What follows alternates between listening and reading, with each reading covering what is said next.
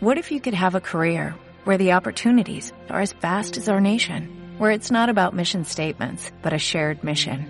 At U.S. Customs and Border Protection, we go beyond to protect more than borders, from ship to shore, air to ground, cities to local communities. CBP agents and officers are keeping people safe. Join U.S. Customs and Border Protection and go beyond for something far greater than yourself. Learn more at cbp.gov/careers. Hoy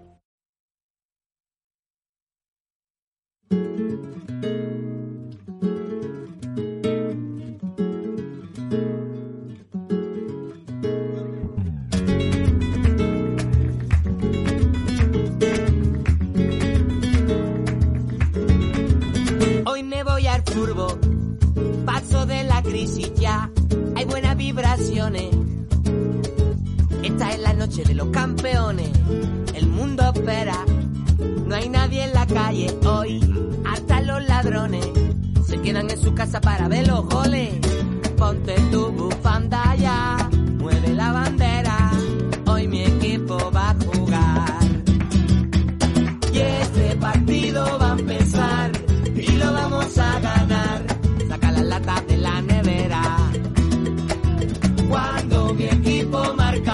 un gol. Muy buenas, bienvenidos a Jornada Perfecta, bienvenidos al Planeta Fantasy. Cuenta atrás activada, la Liga afronta la recta final de una de las temporadas más indefinidas que se recuerdan, con el descenso en un pañuelo y la pelea por Europa todavía muy abierta. Hoy nos vamos a centrar en el título de Liga. Atlético, Barcelona y Real Madrid protagonizan una carrera por el campeonato en la que todavía quedan muchas cosas por decir. Los de Simeone parten con ventaja, pero sus últimos resultados muestran una irregularidad que pone muy en riesgo su condición de favorito. Mientras, los otros dos grandes muestran que el mejor fútbol de toda la temporada con la esperanza de que le pueda valer para arrebatarle el título al conjunto colchonero. De todo ello vamos a hablar con un invitado muy especial, con Pepe Rodríguez, más conocido como Pepe Brasil y su podcast Pepe Diario. Les habla Antonio Miguel García. Esto es Jornada Perfecta. ¡Arrancamos! Con el fútbol yeah, yeah.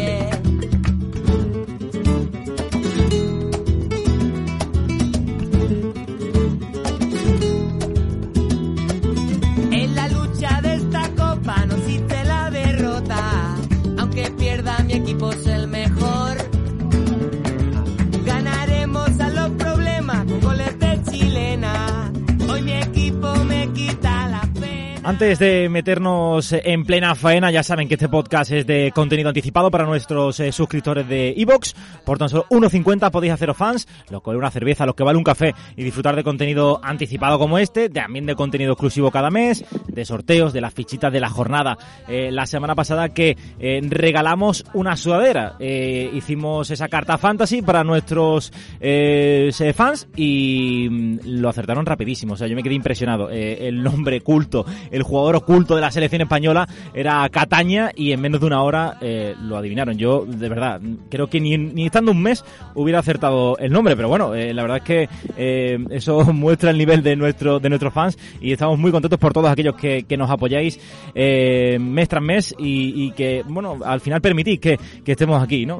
Haciendo este, este contenido que nos encanta y nos consta también que a vosotros os gusta mucho. Hoy vamos a hablar pues de esa pelea, esa carrera por el título de liga. La verdad que está emocionantísima este, esta temporada. Yo creo que tanto por abajo, por el descenso, bueno, puesto por, eh, por Europa y la liga, eh, obviamente al final lo que más eh, llama la atención. Y vemos cómo el Atlético coge un poquito y Madrid y Barça que parece que, que están acelerando. Pero antes de entrar en eso vamos a, repasar un poquito lo que ha sido la lista de Luis Enrique, que a mí me ha llamado bastante la atención y lo vamos a hacer eh, con nuestro compañero, ya lo decíamos en la presentación, con Pepe Rodríguez, más conocido como Pepe Brasil, eh, que bueno, tiene un podcast impresionante, Pepe Diario, y ya lo tenemos al otro lado del hilo telefónico. Pepe, ¿qué tal? Muy buenas. ¿Qué tal? Buenos días, ¿cómo estás? Eh, pues yo encantado, te lo decía antes, eh, eh, de tenerte aquí con, eh, con nosotros. Para nosotros es un privilegio, conocemos tu historia, te hemos seguido y para nosotros también eres una especie de, de referente, la verdad. Y, y nosotros es un placer que, que estés aquí con nosotros. Oh, para mí un honor, por Dios, un honor eh, estar en, en vuestro podcast, eh, es un enorme placer. Por cierto, ni me acordaba de Cataña, ni me acordaba. O sea, lo has dicho y digo, coño, Cataña, ni me acordaba de él. Sí, sí, pues aquí lo conocemos bien porque yo te, digo, Pepe, somos aquí, aquí de Málaga, eh, bueno, y le tenemos un cariño especial, ¿no? Yo en lo particular porque soy muy del Málaga, eh, y claro, bueno, pues qué decir, ¿no? Fue Pichichi en segunda, eh, marcó veintipico goles en primera, y, y después se fue se fue al Celta, donde, bueno, creo que jugó, es que hicimos una carta fantasy, Pepe, de, verdad, una locura, porque preguntábamos, decíamos cosas muy random, o sea, damos datos muy random, y, y, con esos datos muy random que eran, bueno, es tiene una edad cercana a los 50 años, jugó en tercera, en segunda vez, y al final, eh, en menos de una hora, va y lo sacan. Yo, de verdad, es que hay gente que...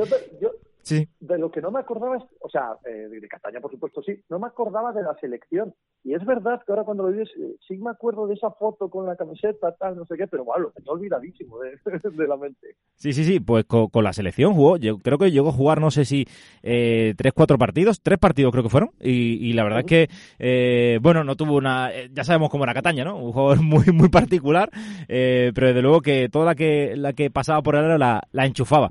Pero bueno, no me quiero ir, Pepe, porque si empezamos así, mal empezamos, que vamos a tirarnos aquí un buen rato. y que quería hablar un poquito de la lista de, Luis Enrique. Para aquellos que, eh, bueno, no, pues no la, hayáis podido eh, conocer hasta ahora, os la voy a resumir muy rápido. Porteros, De Gea, Robert Sánchez, una de las grandes novedades, Robert Sánchez, portero del Brighton, eh, y Unai Simón, defensas, dos grandes sorpresas también, pero Porro, Eric García, Sergio Ramos, Diego Llorente, Íñigo Martínez, Jordi Alba y Gallá. En el centro del campo, yo creo que aquí es donde menos novedades hay, con Busquets, Rodri, Tiago, Pedri, Marco Llorente, Canales, Coque y Fabián. Y la delantera, ojito que viene aquí el bombazo, por lo menos en clave fantasy, Gerard Moreno, Ferran Torres, Oyerzábal, Morata, Dani Olmo y Brian Hill. ¿Qué te parece la lista, Pepe? Sorprendente, ¿no? Yo creo que hay una mezcla del núcleo duro que Luis Enrique va llevando, que bueno, tampoco es que sea núcleo duro, es que es normal, son los mejores jugadores de España y, tienen que ir, ¿no? Pero aparte de eso, la clásica lista de Luis Enrique en la que demuestra que, que hace caso a sus propias palabras, ¿no? De que aquí va a venir el que esté bien, punto. Bueno, pues tienes el ejemplo de Tiago, dices, oye, tampoco está haciendo buena temporada y tal, y lo lleva igual. Eh, el ejemplo de Fabián, que tampoco está haciendo buena temporada en Nápoles y lo lleva igual, ¿no? Eh, creo que es una mezcla muy, muy curiosa de, lo que Luis Enrique lleva haciendo desde que está en la selección. Sí, desde luego que mm, llama la atención que eh, jugadores como Pedro Porro, pues esté en la, lista, la verdad, porque eh, Pedro Porro lo que hace es sentar o dejar fuera, mejor dicho, a, jugadores como Jesús Navas. Es verdad que Jesús Navas no está teniendo su mejor temporada, pero llama la atención porque Jesús Navas es una, es una vaca sagrada, ¿no? Estoy de acuerdo y, yo lo daba casi como un seguro eh, para la Eurocopa y ya veremos, ya veremos si es seguro. Eh, eh, a mí me sorprende, me sorprende porque no sigo la liga portuguesa. Sí que sigo a mucha gente que habla muy bien de la temporada que está haciendo Pedro Porro, pero yo desde que salió del Girona le perdí la pista. A mí el Girona me gustaba mucho, era un juego que, me gustaba. No para estas alturas, pero sí que me gustaba ya en el Girona. Eh, sí, después tuvo ese paso por el Valladolid en el que no terminó de cuajar. Ya sabemos que Sergio es un entrenador un, tanto un tanto especial, que no suele conceder muchas eh, muchas oportunidades a cualquiera y en este caso Pedro Porro, pues no entre lesiones y tal, no no terminó de triunfar. Y quería ponerte el nombre en el foco, ¿no? Porque aquí en Fantasy eh, el tema el tema Brian Hill, Pepe, es una, una auténtica locura, ¿no? Está haciendo el jugador eh, cedido por el Sevilla una temporada espectacular. Si bien la última jornada parece que ha pegado un pequeño bajón, pero bueno, comprensible, ¿no? Con el estado de forma del de Leibar, pero eh, ¿qué te parece a ti? El menudo jugador armero eh, que, va a ir con, eh, con, la selección, con los mayores. no sé si crees que puede ser alguien mm, que realmente pueda aportar algo diferente a la selección de cara a esta Eurocopa. Sin duda, como Pedri, ¿no? Son fascinantes, son básicamente los dos jugadores más fascinantes del año en la Liga Española partiendo de, de, donde parten con su juventud y lo que podríamos esperar de ellos, me refiero, ¿eh? que sean los dos mejores jugadores, porque ahí creo que Marcos Llorent eh, tendría algo que decir, pero lo de Brian Hill eh, desconocía que para el Fantasy esté haciendo muchos puntos, eh, aunque tengo amigos que juegan ahí y, algo había escuchado, pero a mí es que me parece un jugón de tal calibre, tío. Parece un jugón tan espectacular de aspecto, de pinta, de, de que te mola verle, ¿no? Solo tocar el balón, aunque luego no saque mucha estadística o no, que ya veo que sí. No, me encanta, me encanta que Luis Enrique le haya llevado porque hace dos, tres, cuatro meses que Brian Hill está en boca de, casi todo el mundo y, está muy bien que eso se refrende ya con la selección. Sí. Aquí en Fantasy, fíjate tú si está bien, Pepe, eh, que le llamamos Brian, Brian Cruyff, eh, porque está tremendo, está tremendo. O sea, eh, uno de los jugadores más, más en forma ¿no? de, lo que ha sido esta, esta temporada.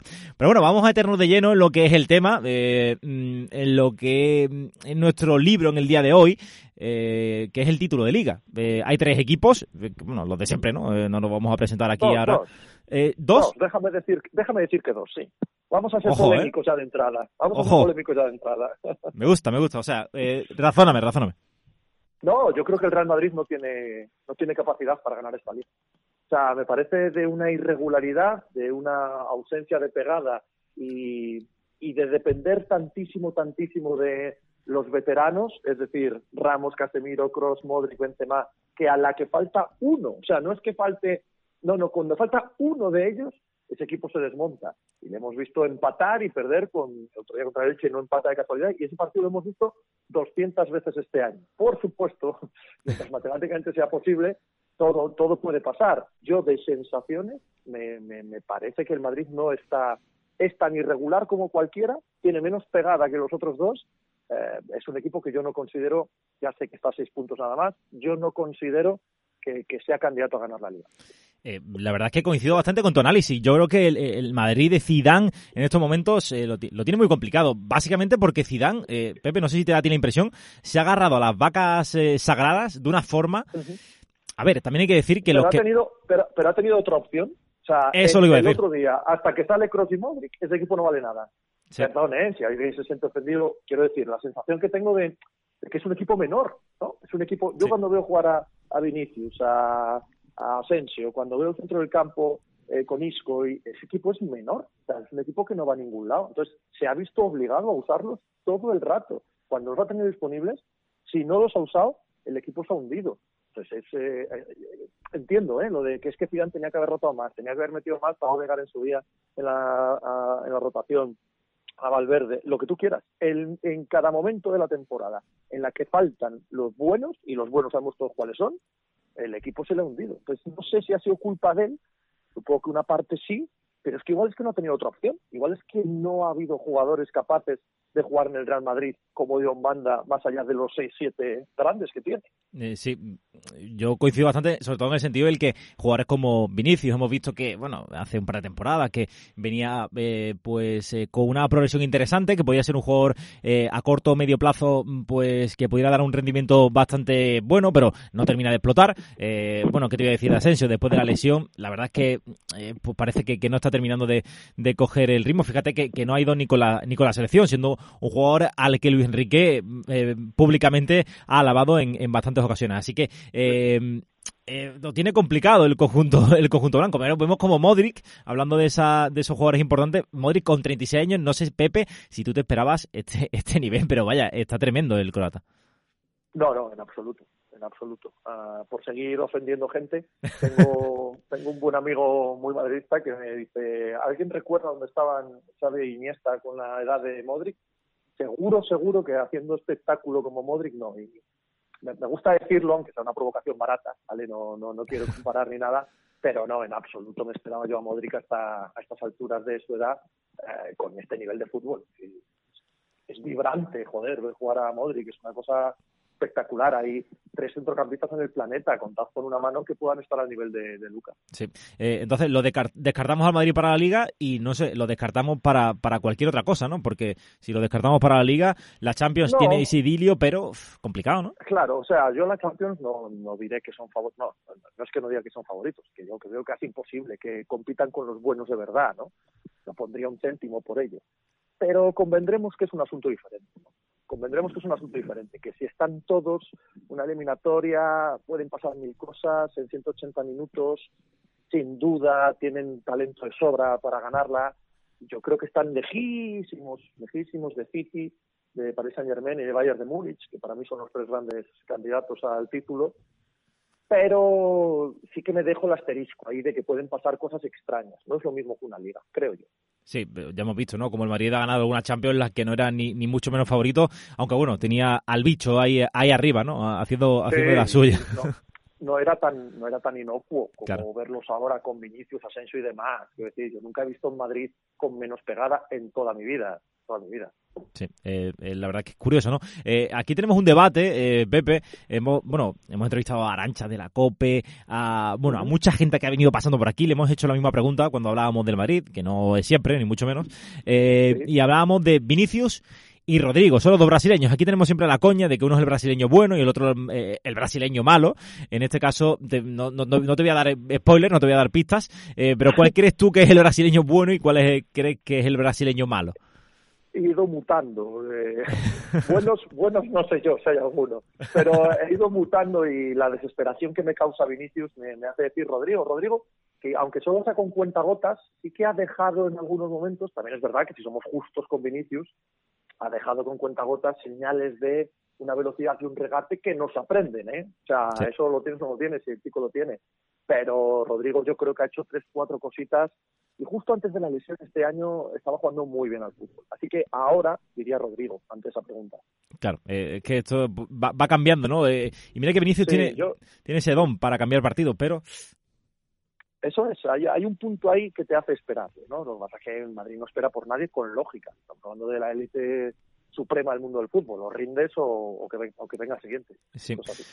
Eh, bueno, una vez descartado el Real Madrid, eh, entre comillas descartado, eh, no matemáticamente, pero para, para nuestras sensaciones, Atlético, Empata contra el Getafe el otro día, este pasado fin de semana. Lo cierto es que eh, tuvo ocasiones de sobra, incluso yo diría, para, para ganar y ganar bien al conjunto de Bordalás, un equipo que eh, desde luego se le ha dado muy bien en las últimas eh, temporadas al Cholo, al Cholo Simeone, pero parece que el Atlético, esa, esa falta de pegada le está pasando factura a los últimos partidos. Estamos viendo cómo está perdiendo bastante más puntos después de una primera vuelta espectacular. O sea, creo que perdió muy pocos puntos durante esa primera vuelta, pero desde luego se desinflado un poquito el conjunto, el conjunto colchonero. Eh, no sé si los ves eh, clarísimos favoritos o simplemente favoritos o lo van a pasar, con perdón, con perdón de la expresión, putas para eh, mm, dejar al Barça atrás. Muy probablemente la tercera, muy probablemente la tercera. Ya llega un punto que creo que es en el que estamos, en el que dan igual las sensaciones.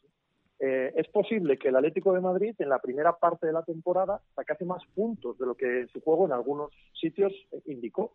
Y también es muy posible que eso mismo esté pasando ahora al contrario, porque el Atlético Madrid de este año no es el del año pasado en cuanto a dejarse puntos. O sea, se deja puntos en el último instante contra el Celta de Vigo, se deja puntos contra el Levante en esta semana eh, dura de doble enfrentamiento, sobre todo en el segundo partido, aun a pesar de haber sido mucho mejor, y pierde el partido. Se deja puntos contra el Getafe teniendo ocasiones.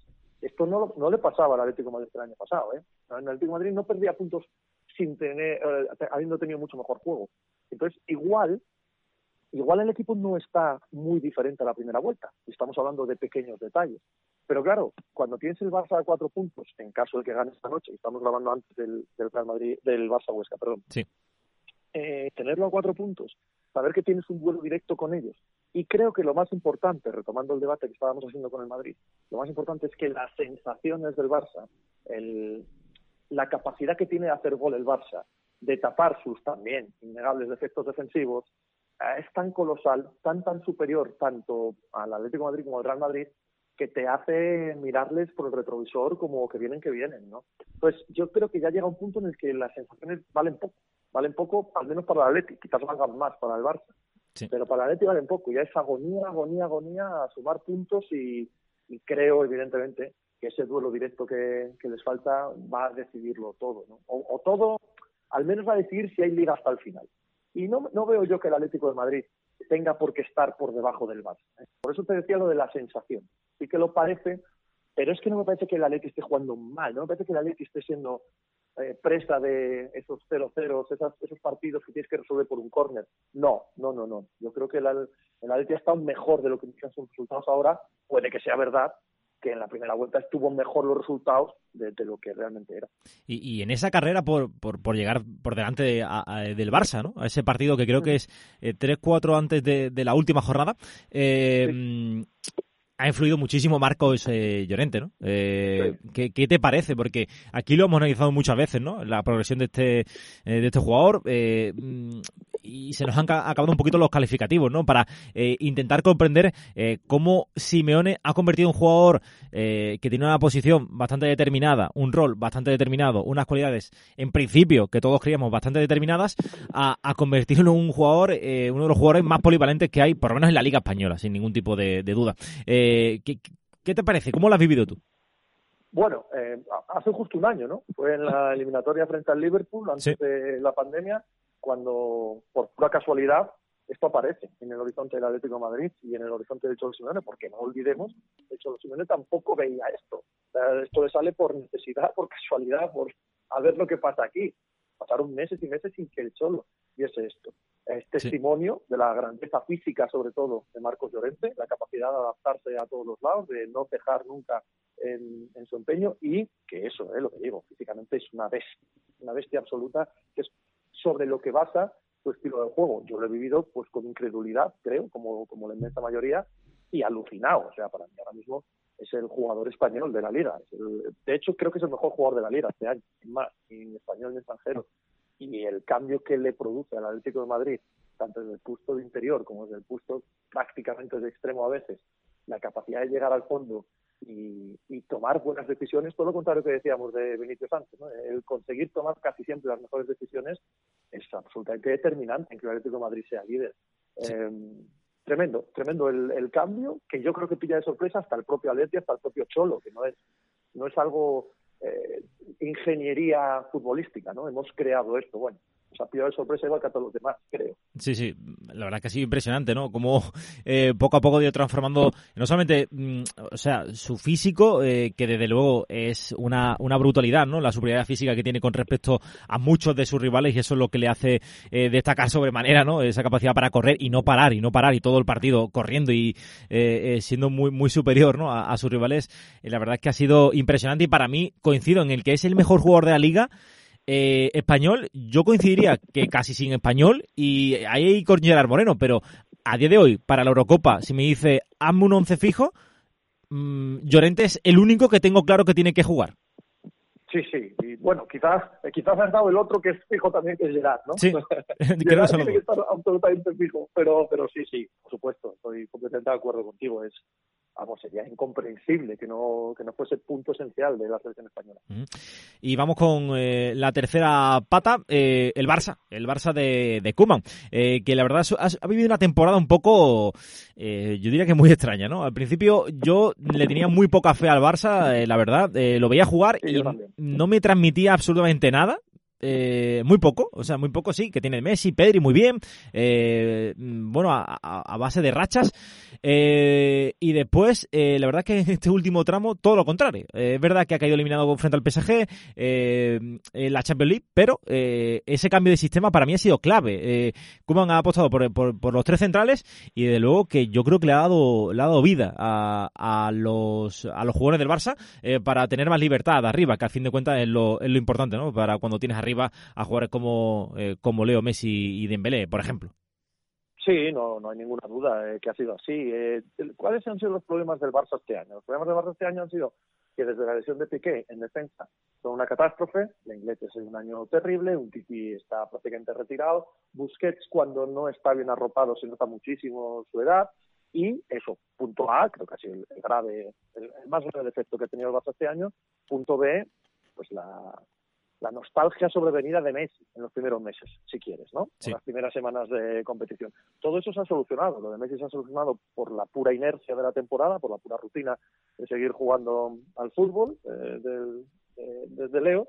Y la otra le ha metido mano Kuman. No se ha quedado brazos cruzados. No digo que la haya resuelto a la perfección, no digo que no hayan tenido altibajos, no digo que no los vayan a volver a tener, ¿vale? Porque sigue siendo una plantilla que creo que está mal construida en ese aspecto pero desde luego lo ha tapado con los tres centrales y con decisiones como, mira, hablábamos antes de Marcos Llorente, entre John, siendo un jugador muy diferente, mm. sí, sí que ha ejercido a veces ese mismo rol de presencia física exuberante en los dos lados del campo, box to box, y luego además con llegada y con inteligencia dentro del área. Pues ha, ha tenido el cuajo, Kuman, de llegar a ponerlo de libero, con lo que eso significaba de cortar las alas arriba. Y le ha funcionado muy bien.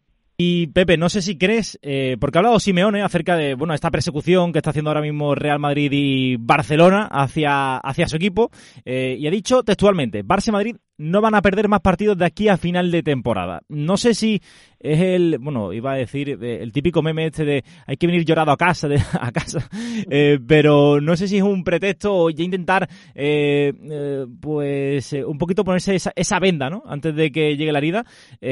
¿Cómo ves estas declaraciones? Una declaración de intenciones, ¿no? No, yo creo que es, yo creo que es motivacional. O sea, es motivar a, a los jugadores, a la afición, que Cholo Simone maneja la afición del Atlético Madrid como, como un director de orquesta, ¿no? Tanto físicamente cuando estaban en el campo como figuradamente en las ruedas de prensa. Eh, y yo creo que es meramente motivacional, meramente motivacional. No le doy más importancia, ¿eh? no tiene ninguna importancia. Mm. Si tuviese razón, desde luego, el, el, el Atleti no ganaría la Liga. Así de sencillo. Eso, eso no es más. Desde luego. Eh, van a perder más partidos, ¿no? Está claro, ¿no? Yo creo que sí, yo creo que sí. Si alguno de ellos gana todos los partidos que quedan, gana la liga. me parece obvio. Y, pero todo lo que hemos visto hasta ahora de la temporada no, no nos indica que eso pueda suceder, o que eso vaya a suceder. Si me dices, es que el año pasado el Madrid, de aquí para adelante los ganó todos. Hombre, un pequeño ahí, ¿no? Una pequeña pandemia que nos cambió el paso, el tranco. Pero yo diría que no, yo diría que eso no puede suceder por lo que hemos visto este año, vaya. Yo lo veo complicado. O sea, yo sinceramente veo complicado que Barça y Madrid lo vayan a ganar todo y Atlético, Atlético no, ¿no? Eh, pero desde luego que la, posibilidad está ahí y coincido totalmente. El otro día lo, debatíamos precisamente. Eh, no sé si era en Twitch o en, el podcast, ya que son tantas cosas, Pepe, que ya uno se, le va. Eh, pero hablamos de eso. Yo decía eso, digo, el que gane todos los partidos gana la liga. Eso sí, le saca cuatro o seis puntos, pero al final se van a ir dejando puntos por, por el camino porque la liga ahora al final va, va a apretar, eh, apretar bastante. Eh, ¿Y cómo ves eh, a Barça-Madrid? Bueno, porque yo creo que Atleti tiene una base bastante, bastante sólida, una plantilla bastante sólida que de cara al futuro creo que se va a mantener en gran medida. ¿no? bueno, también depende un poquito de la crisis, ¿no? Pero ¿cómo ves a Barça-Madrid de cara a las próximas temporadas? ¿Quién crees que puede tener pues más base para, para construir y para volver a ser un grande de, de Europa? No creo que ni Barça ni Madrid puedan ser juzgados en base a esos criterios. Eh, los de es que tengo tantos jóvenes y me van a ayudar para el futuro, es que voy a fichar esto, es que Barça y Madrid son dos transatlánticos, transatlánticos perdón, del mundo del deporte y ya no hablo solo del fútbol. Son dos gigantes de tal calibre, de tal calibre en el mundo del deporte que te cambian de un verano para otro. O sea, de un verano para otro pueden vender la mitad de la plantilla, comprar la otra mitad. Los jugadores que tienen en plantilla aún van a tener valor. Eh, ser buenísimos de un día para otro, ser malos y recuperarse en un año. El periodo de reconstrucciones, de esperar que los jóvenes maduren y tal, aplica a otros equipos. A mí me parece un poco vendehumos, me parece un pelín, pelín trampantojo el meter al Madrid y al Barça en este tipo de cosas. El Madrid y el Barça, chicos, son el Madrid y el Barça. No, es que ahora mismo podemos pensar que el futuro del Barça es mejor porque los jóvenes de hoy del Barça son mejores que los del Madrid. Pero si el Madrid puede fichar a, a Haaland el año que viene y te cambia la perspectiva de repente, ¿sabes? De un día para otro. O a Brian Hill, fichan a Brian Hill y de repente acaba rompiendo un jugadorazo con una Copa Pino y eso cambia de un año para otro, cambia de un año para otro. Entonces, eh, pensar a futuro en Madrid y Barça me resulta un poco eh, excesivamente especulativo son, son gigantes, son gigantes. Cada año tienen la oportunidad de reinventarse. Son, tienen una prerrogativa que tienen muy pocos equipos en el planeta. Y ya que has sacado tú el tema, bueno, lo has nombrado, no has sacado tampoco el tema, pero bueno, yo aquí pues intento, intento la, meto con calzador. Eh, ¿Haaland o Mbappé? Haaland. ¿Haaland? Sí, por una cuestión subjetiva y estética, ¿eh? es una cuestión mía personal, no porque me parezca mejor jugador, Sí, no, porque a mí dame un 9 y, todo lo demás, todo lo demás ya veremos. Pero a mí dame un 9, porque yo diría, no, pero me mete muchos goles, los mete, ¿eh? O sea, si, si ves que te sobra, me lo mandas también, quiero decir. Pero, pero yo, un 9 como Haaland eh, me pone me pone atómico, me pone atómico. Sí, la verdad es que es tremendo, ¿eh? Lo del, lo del chaval noruego, eh, eh, bueno, lo mete todo. Tú ten en cuenta que yo he sido siempre mucho más de Van Nistelrooy que de Bergkamp. ¿no? O más de, ¿sabes lo que te quiero decir? Sí, sí, Esta cuestión es una cuestión estética y subjetiva. A mí, a mí un 9 de estas capacidades me, me suele ya. Además que mm, sorprende un poco, ¿no? La, las características de este, de este delantero, que es verdad que hemos visto otros grandes, eh, otros jugadores que son muy altos, tal, pero eh, con esa altura y esa capacidad técnica y, eh, y esa calidad, para mí es sorprendente verlo. Sí, es alucinante, El otro también, ¿eh? El otro es absolutamente alucinante No, no, no, no digo una sola palabra en contra de él. Simplemente que en este este debate moderno que tenemos todos, eh, yo por, por afinidad estilística voy más con el 9. Eh, bueno, Pepe, que al final me iba, me, voy por las ramas y no te he preguntado al final lo importante. ¿Quién crees que va a ganar el título de liga? El Atlético de Madrid. Ojo. Ojo ahí, ojo ahí. Bueno, eh, ¿lo ves por mucha diferencia? ¿Lo ves por poca? ¿Crees que va a haber.? No, no, no, veo, veo una agonía infinita hasta el último día del último partido. es lo que veo es lo que veo, pero creo que el Barça en algún momento eh, va a volver a mostrar esa inseguridad defensiva que ha mostrado durante todo el año en un par de partidos que, puede ser puede ser definitivo. Y al Barça le queda el Real Madrid y le queda la Atleti. Esa... Eh, puede ser, puede ser de sobra que gane el Barça, ¿eh? de sobra. Pero la lógica me dice un pelín más el Atleti.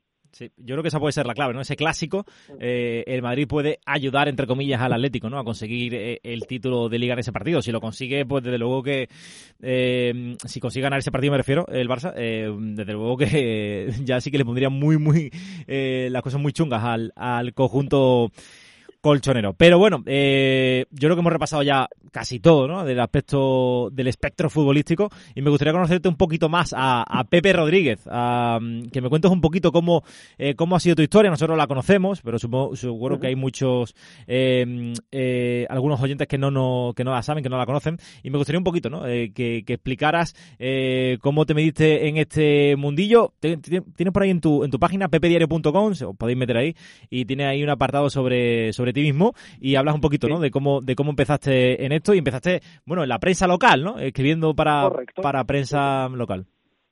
Sí, yo empecé, yo soy asturiano, eh, comencé en mi tierra, en el periódico, se llama La Nueva España, el periódico más vendido, y en mi comarca, ¿no? la suroccidental, Cangas de Narcea, me convertí por azar, la verdad, por las cosas que tiene el destino, eh, porque me presenté un día allí en el periódico, a veces me daban el trabajo y me lo dieron, eh, y me quedé siete años, siete años como corresponsal de comarcas en, la Nueva España, en el suroccidente, y, y muy feliz, muy, muy feliz. Descubrí una vocación tardía, porque yo ni estudié periodismo ni nada, lo descubrí de mayor, y me encantó. Y gracias a aquello, y a escribir todos los días y tal, monté un blog que se llamaba Sion Ball, que pronto, pronto no, pero bueno, acabó derivando en un podcast, porque siempre he adorado la radio.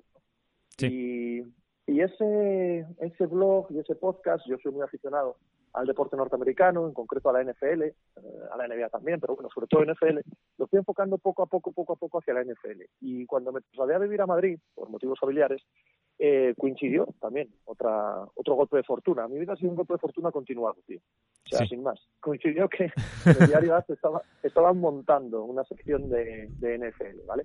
Y Mariano Tobar, el responsable de la misma, pues me conocía del podcast y del blog y tal, y le parecía que tenía nivel suficiente, y me contrató y estuve tres años y medio eh, con la sección, llevando la sección de NFL en el diario AS. Ahí creé, o más que crear, mm, el podcast que estaba haciendo lo convertí en Diario AS América, en el Diario AS, y se convirtió en el podcast más escuchado de España. Era solo sobre, más escuchado de deportes, digo, ¿eh?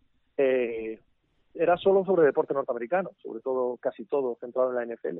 Pero ya me enseñó que ahí había cierto, cierto público que le interesaba lo que yo decía y eso me llevó a, pensar en poner de pago ese podcast y en cuanto lo puse de pago y los resultados pues, pues eran tan buenos que le dije al diario AS hasta aquí, hasta aquí hemos llegado, adiós muy buenas, adiós muy buenas porque me va a ir mejor a mí solo que, con vosotros y, en ello estoy ahora, ¿eh? estoy todos los días eh, dos horas y media de deporte, tío tanto fútbol como, como todos los deportes europeos, como los deportes americanos, en general.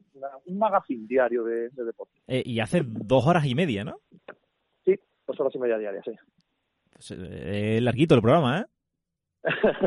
Se me hago pesado, ¿no? no, no, no. Pero me refiero que, eh, claro, Eh, a ver, yo llevo trabajando en la radio muchos años también. He hecho programas de todo tipo y de todos los colores. He hecho programas de póker, por ejemplo.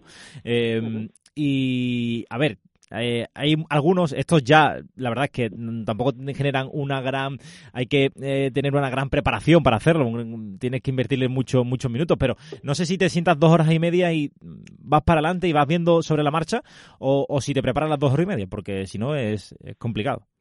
No, no, no he hecho un, no he escrito un guion en mi vida, o sea, jamás. Lo que pasa es que como veo tanto deporte, sabes, es eh, no hace falta. Deporte, Además es que no, es física cuántica, tío, de esto sabemos todos, sabes. Esto es sí es muy sencillito y dado que yo consumo mucho, porque es a lo que me dedico, pues es, poner en blanco todas estas eh, ideas. Ahora mismo hemos hablado tú y yo que media hora de, fútbol. Pues no me cuesta nada más hablar de media hora de NBA, hablarte de media hora de NFL, hablarte de media hora de ciclismo, que ha habido una fin de semana acojonante.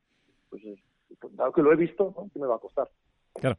Eh, no, eh, me, llama mucho, me llama mucho la atención, sobre todo en tu caso. no sé cuándo eh, en qué momento eh, mm, conviertes el podcast de pago. Eh, ¿Cómo llegas tú a procesar de decir que, puedes ver que hay rentabilidad ahí, que hay negocio, cuando el tema de pagar por contenidos todavía cuesta? Nosotros tenemos el podcast también de para los fans, un euro y medio, y, cuesta a mucha gente, incluso le sienta mal que lo pongas de, pago. No sé tú cómo viste el proceso, porque además tú fuiste de los primeros, supongo.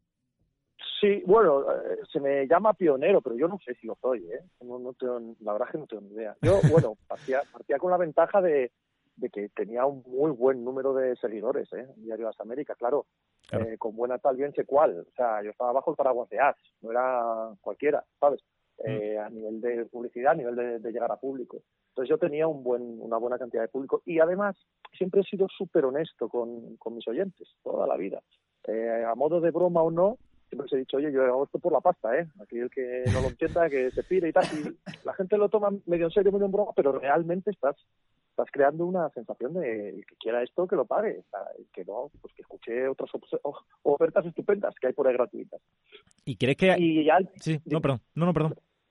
No, no, nada, que, que estaba todavía en el diario, ya estaba un poco incómodo con cómo se había desarrollado eh, el trabajo en la sección y aquello había cambiado y tal, y yo quería saber si lo que estaba haciendo, porque al diario ya se daba igual que yo hiciera el podcast que no, ¿sabes? Yo lo hacía por gusto, pero estaba ocupando tiempo fuera de mi trabajo. Entonces digo, si es verdad que toda esta gente que me escucha vale para algo, que lo demuestre, ¿no? Vamos a demostrarlo. Y si no dejo de hacerlo, tampoco me pasa nada.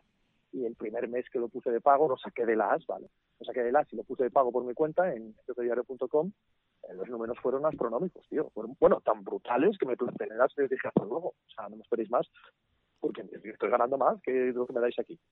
Tremendo, ¿eh? Entonces, una situación que ni, ni cometí ningún riesgo ni nada, simplemente lo puse pago y los números salieron enseguida. No, tuve, no tuve ni que pensarlo. ¿sabes? O sea, eh, viste el primer mes y ya está, no, no tuviste que hacer. Correcto, nada más.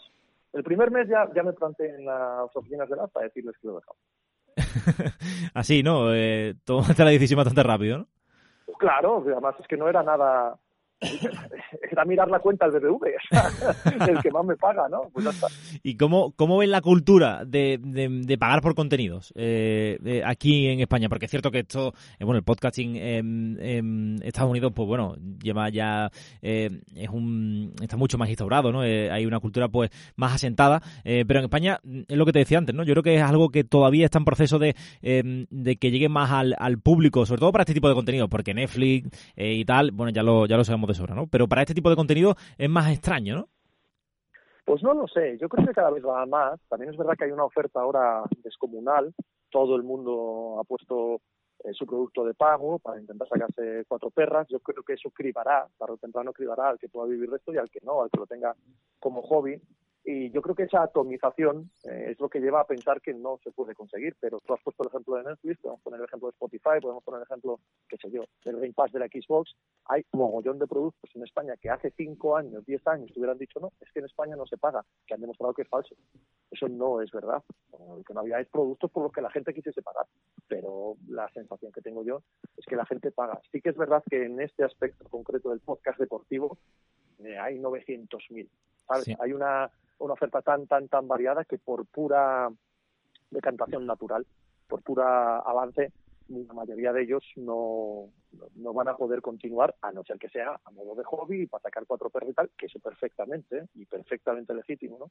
Pero para poder hacerlo profesionalmente y querer conseguir un sueldo y tal, con tanta atomización es complicado. Es complicado porque, porque tienes dispersa a, todo el público. En Estados Unidos apareció eh, The Athletic, que unió mucho todo esto. No sé qué tal les estará yendo, la verdad es que la pandemia les ha golpeado fuerte. A mí, eh, por esto de, ya te digo que no me lo creo, pero bueno, por esto de ser pionero y de ser el que más eh, suscriptores tiene y tal, me llaman cada poco, cada mes, cada dos meses, ofreciéndome la idea de montar un de Athletic en español. Eh, y todo lo que veo, todo lo que veo de momento es muy verde, muy muy verde. Pero sospecho que tarde o temprano aparecerá alguien que acabe con esta atomización. Aparecerá alguien que lo reúna todo, con una tarifa fija, con un tal, y, a partir de ahí veremos, veremos quién sobrevive y quién no. Eso puede estar muy guay, o sea, puede estar, puede ser una, una aplicación bastante interesante, ¿no? Para aquellos que nos gustan los, eh, los podcasts. Yo siempre eh, he tenido un sueño que, bueno, mi sueño siempre ha sido vivir de, la radio, ¿para qué te voy a engañar? En este caso, pues... mío. totalmente. Eh, en este caso puedo decir que, que, me dedico profesionalmente a esto, no, lo que pasa es que no, no solamente me dedico a la radio, también tengo que escribir y mucho, ¿no? por suerte o, o por desgracia. Eh, pero eh, ¿Qué consejo me darías si yo quisiera, yo, eh, yo soy muy, soy a ver cómo te lo explico. Eh, estoy muy concienciado con el medio ambiente, con, eh, con esto de, intentar, eh, sobre todo, darle más repercusión a las noticias de, cambio climático, no tanto enfocado al, al, mundo del desastre de todo. Bueno, no vamos a, el mundo se va a acabar en 2050, nos quedamos sin agua en 2038.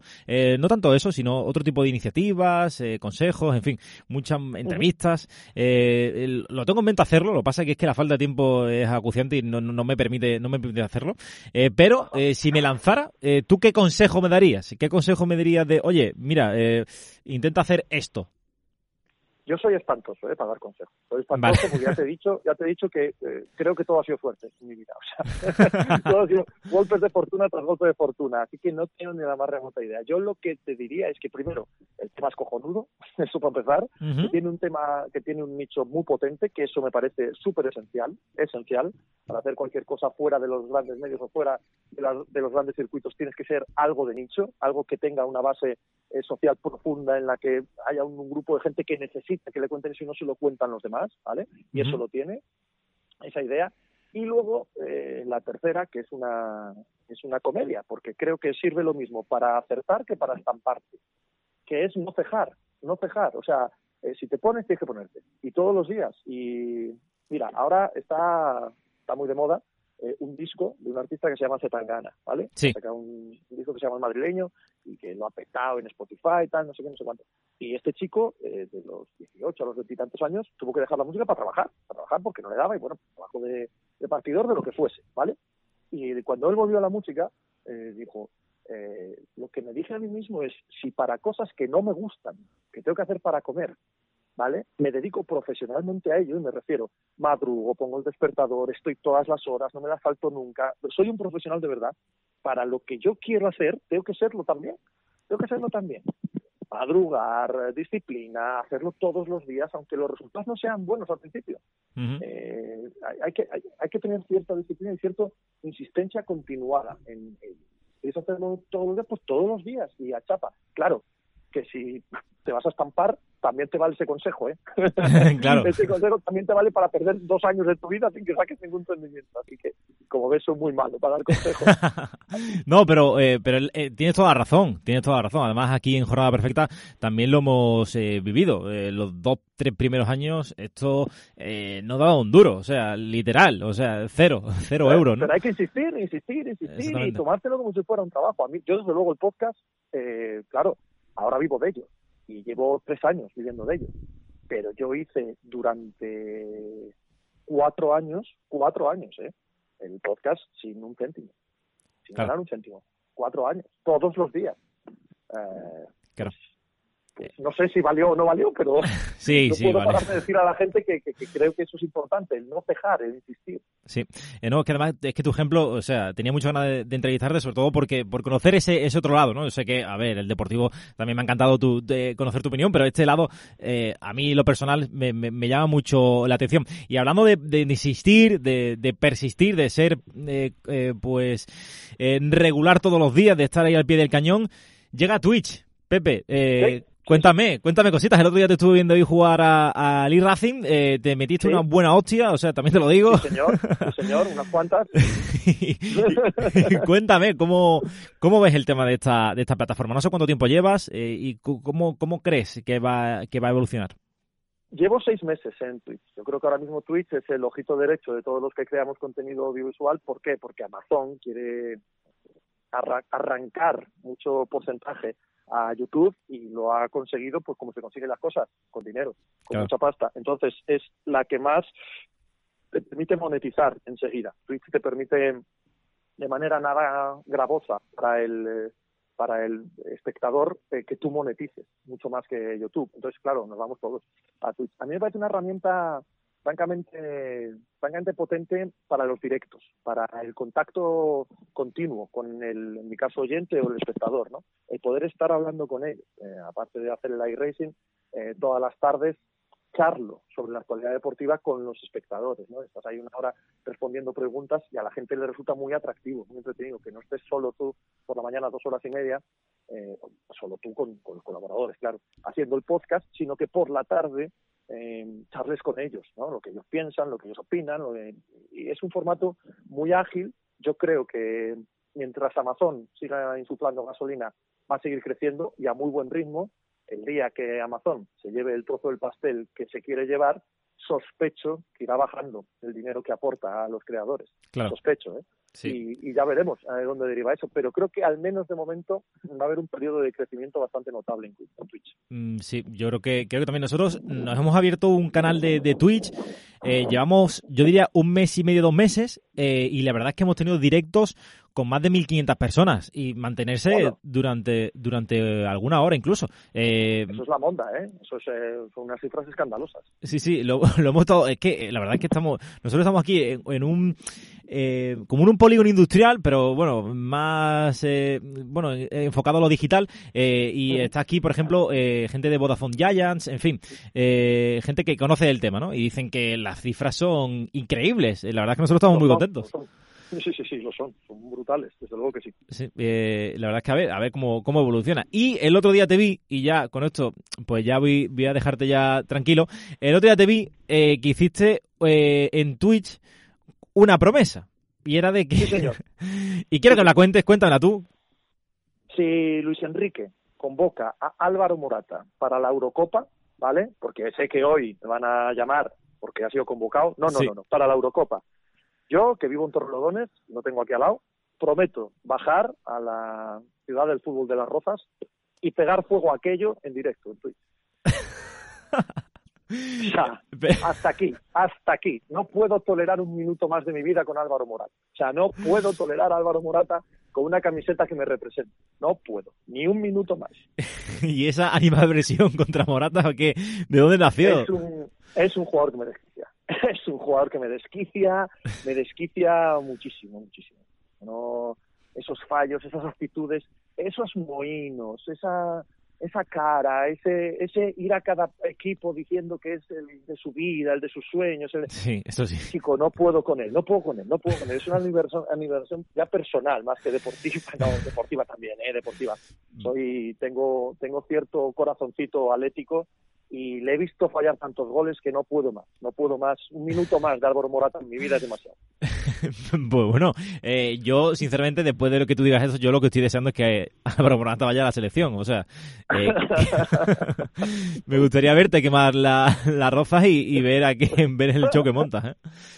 Pues nada, allí, allí estaremos, porque me temo, me temo que me temo que vamos hacia ello. Tiene mucha pinta, o sea, yo te digo que creo que el Enrique le, le, gusta le gusta Moratita y, y, creo que va a ir a, a la Euro, ¿eh? A ver, no sé, a ver qué pasa. Oh, por favor.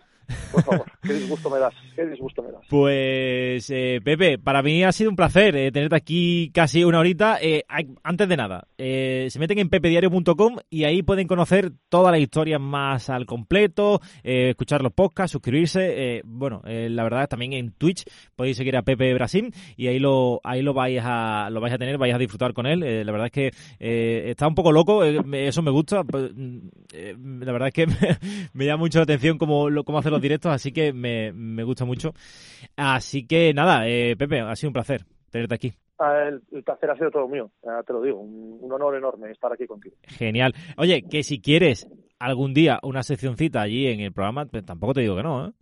Te pego un toque, claro que sí, claro que sí. Yo no sé, no, no, ya lo he contado en el Twitch alguna vez. Se me contactó desde Sí. ámbitos de la liga para hacer un programa en YouTube eh, de fantasy. Al Ojo. final no salió porque como tienen los derechos en marca, pues Mm, me salía más barato hacerlo con talento interno. Claro. Pero sí, sí, sí, sí me contactó. Ojo. Más que nada, yo, yo no suelo jugar, no, no me traen mucho los fantasy, pero la NFL tiene un componente fantasy brutal, pero Sí. brutal. O sea, lo que mueve la fantasy de la NFL es una cosa acojonante.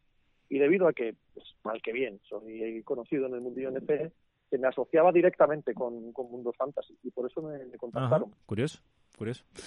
Pues nada, Pepe, dicho queda. Eh, cuando tú quieras nos pega un telefonazo y por allí aparecemos sin, sin ningún tipo de, de problema. Ya te digo que aquí ha sido Lo- un placer. Lo dejo anotado, lo dejo anotado. Ya, pa- Eh, apúntatelo, lo apúntatelo. Fenomenal.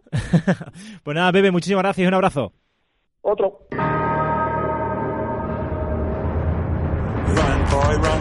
¿Quieres más jornadas perfectas? Hazte fan y apoya el canal. Tendrás todas las semanas contenido anticipado, acceso a contenido exclusivo y la oportunidad de ser el fichitero de la jornada. Responderemos todas tus dudas y escucharemos tus audios de WhatsApp en directo. Sorteos, entrevistas, recomendaciones de compraventa y mucho más, solo para fans. Y todo por el precio de un café o una cerveza. Hazte fan, hazte miembro de Jornada Perfecta. Run, boy, run. This phrase is a prophecy.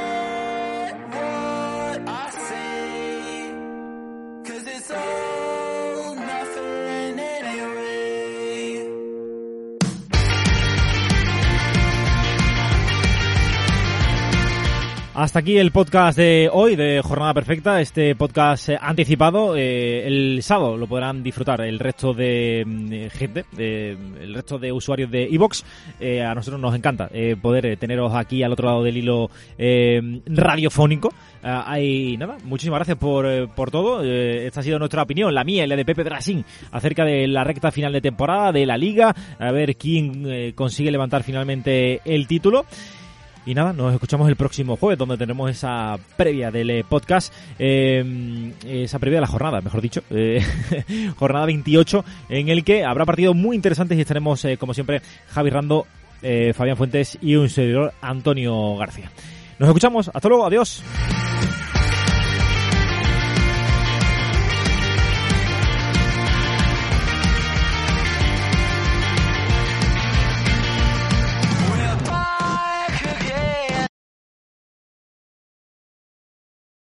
Como nuevo cliente de Western Union, puedes disfrutar de una tarifa de envío de 0 dólares en tu primera transferencia internacional de dinero en línea. Envía dinero a los tuyos en casa de manera rápida, fácil y conveniente. Visita westernunion.com o descarga nuestra app hoy mismo y tu primera tarifa de envío corre por nuestra cuenta. Aplican ganancias por cambio de moneda. No disponible para tarjetas de crédito y envíos a Cuba. Servicios proporcionados por Western Union Financial Services Inc. NMLS 906983 o Western Union International Services LLS NMLS 906985.